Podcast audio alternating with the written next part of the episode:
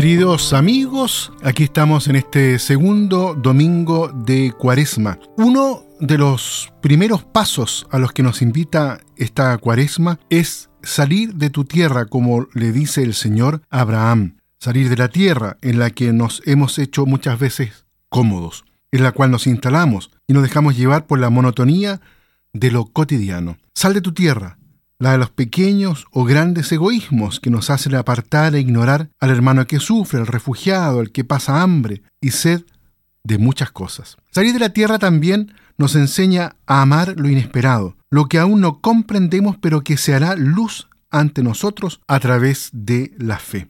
Jesús este domingo se transfigura, aparece bajo otra figura mostrando a sus discípulos quién es Él. Su identidad se desvela aunque es pronto para comprender que la gloria de Jesús se mostrará plenamente en una cruz.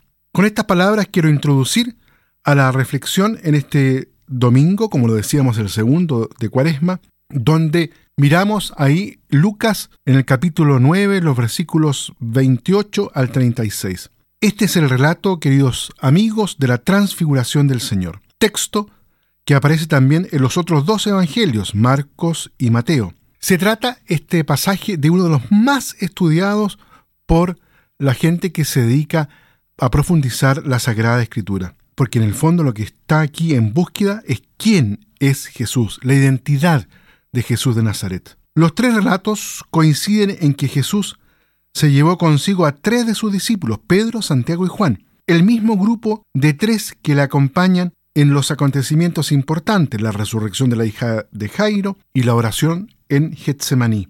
Y estos tres suben a un monte. Jesús se transfigura delante de ellos, es decir, toma otra figura. Moisés y Elías conversan con él. Pedro interviene, habla de quedarse y hacer tres tiendas. Se forma una nube que los cubre con su sombra. Una voz sale de la nube y finalmente Jesús se encuentra solo. Sin embargo, en el texto de Lucas encontramos algunas novedades. El evangelista sitúa este hecho en un contexto de oración. Jesús sube al monte a orar y mientras oraba ocurre la manifestación, una auténtica teofanía.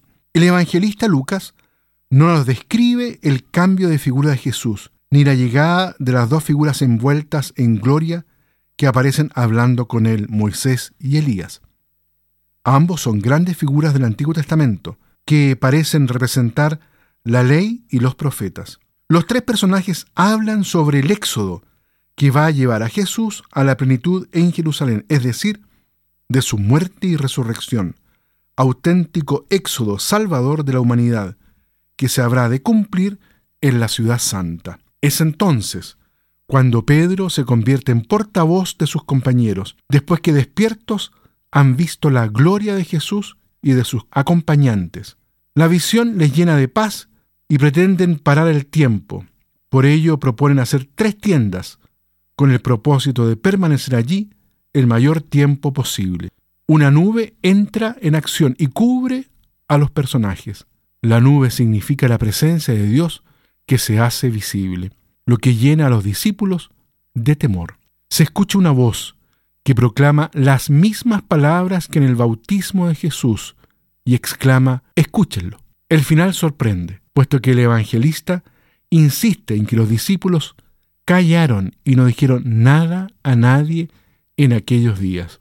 El relato confirma el mensaje pascual de Jesús sobre su resurrección y el testimonio del Padre que confirma quién es Jesús y lo fundamental de su mensaje como camino de plena realización del ser humano.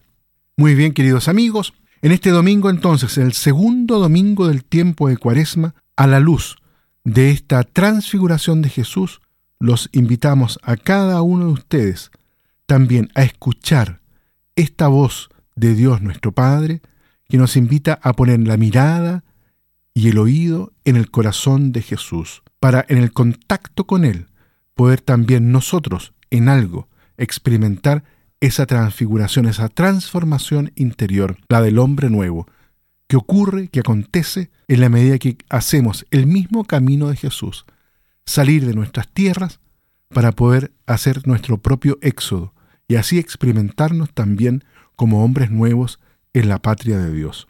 Que Dios los bendiga a todos y a cada uno.